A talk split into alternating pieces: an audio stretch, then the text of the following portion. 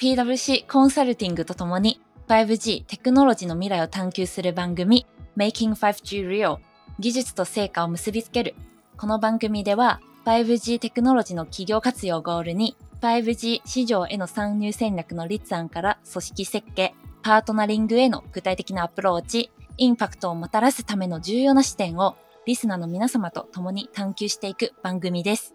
PWC コンサルティングの小林隆です。ヤン・ジェイです。ぜひ 5G の未来を一緒に探求し、活用の具体化を実現していきましょう。今回のテーマは、グローバルでの 5G 導入事例、自立運転する農業、建設機械です。今回の重要キーワードは、自立運転、グレートレジグネーションです。では、早速始めていきましょう。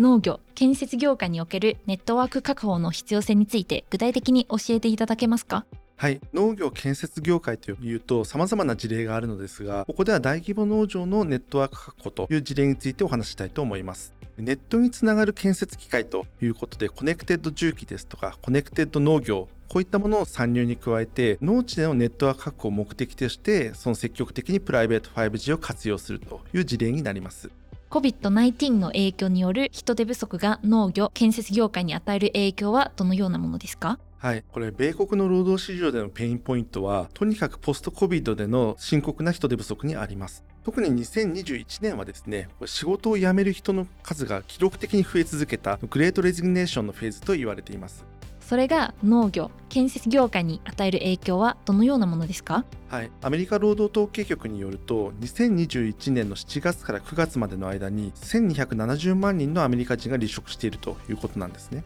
でこれは政府が記録を取り始めてからの20年間で最大の離職数になっていると。で背景はやはり労働者のリモートワーク志向の広がりというものがあります。これだけではなくてその COVID 対策として失業手当が増額されたことですとかあとはインフレに対して賃金上昇が追いつかないといったような背景があります。これ例を挙げるとですね、例えば米国でトラックドライバーをこう募集するという時に、その年収10万ドル、まあ日本円で約年収1300万円の求人を出してもですね、応募が全くないというケースすらありました。で、こういった差し迫った背景の中で、トラクターの自動運転ですとか、あとは完全自動運転ですね。こういったものに向けた取り組みが行われているということです。自立運転トラクターについて、もうちょっと詳しく教えていただきたいんですけど、どのような機能や技術が備わっていますか？はい、これ従前から見られる GPS での自律走行とは異なってですねトラクターに実装されたステレオカメラと AI で周辺の環境を認識して自律走行を行うと。そういうことによって農地内外での障害物を避けながらの工作というのが可能になります。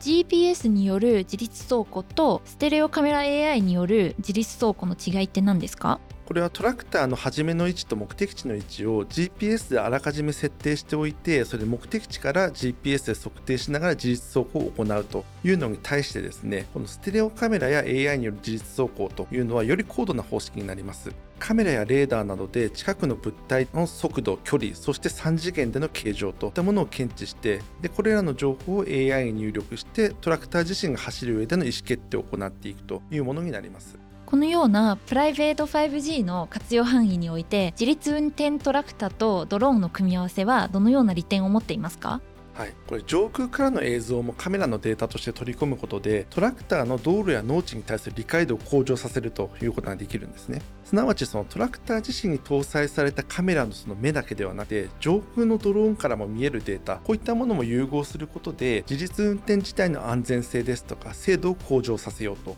た狙いがあります。はい、ありがとうございます。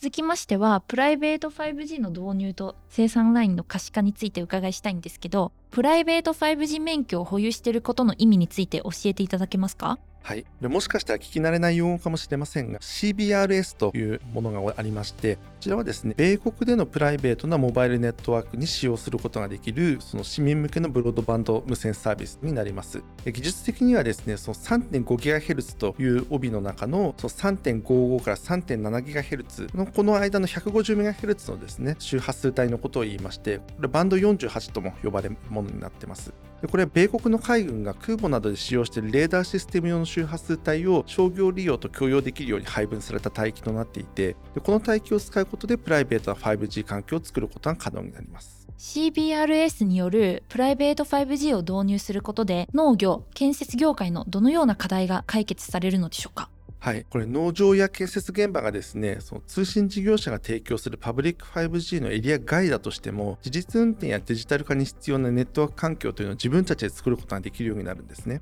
で農場や建設現場に加えて、その工場の生産ラインの稼働可視化、こういったものにもですね、そのプライベート 5G を導入している事例というものもあります。生産ラインの稼働状況の可視化におけるプライベート 5G の役割って何ですか？これはですね生産状況をモニタリングするための高精細なカメラですとかあるいはセンサーこういったものを既存のその工場設備に接続することによってですねライン上のこのいろんな作業がどの作業者あるいはどの機械で行っていてそれが実際どの程度進捗しているのかといった稼働状況をリアルタイムに見ることができるようになるんですね。で、プライベート 5G というのは工場内のネットワーク環境を作って、それでこれらのセンサーですとか、その機械を接続するための connectivity といったものを無線で提供していくというものになります。なるほどですね。で最後は今回紹介いただきました事例の意義と展望について教えていただきたいんですけどまず意義からですね自立運転する農業建設機器を積極的に導入することの意義は何ですか？はい、これ冒頭で申し上げた通りですね、なんといっても COVID-19 がもたらした人手不足や賃金上昇といった差し迫った人手不足に対するソリューションになり得るということが言えますし、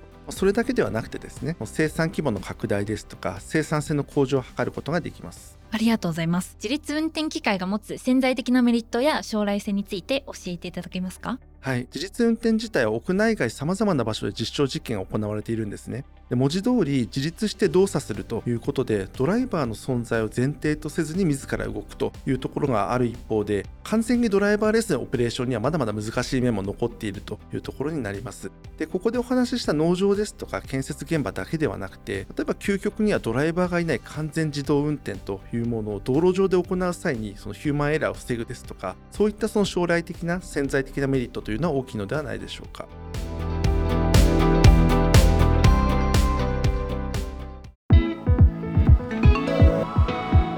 今回はグローバルでの 5G 導入事例自立運転する農業建設機械をテーマでお話をお届けしてきました。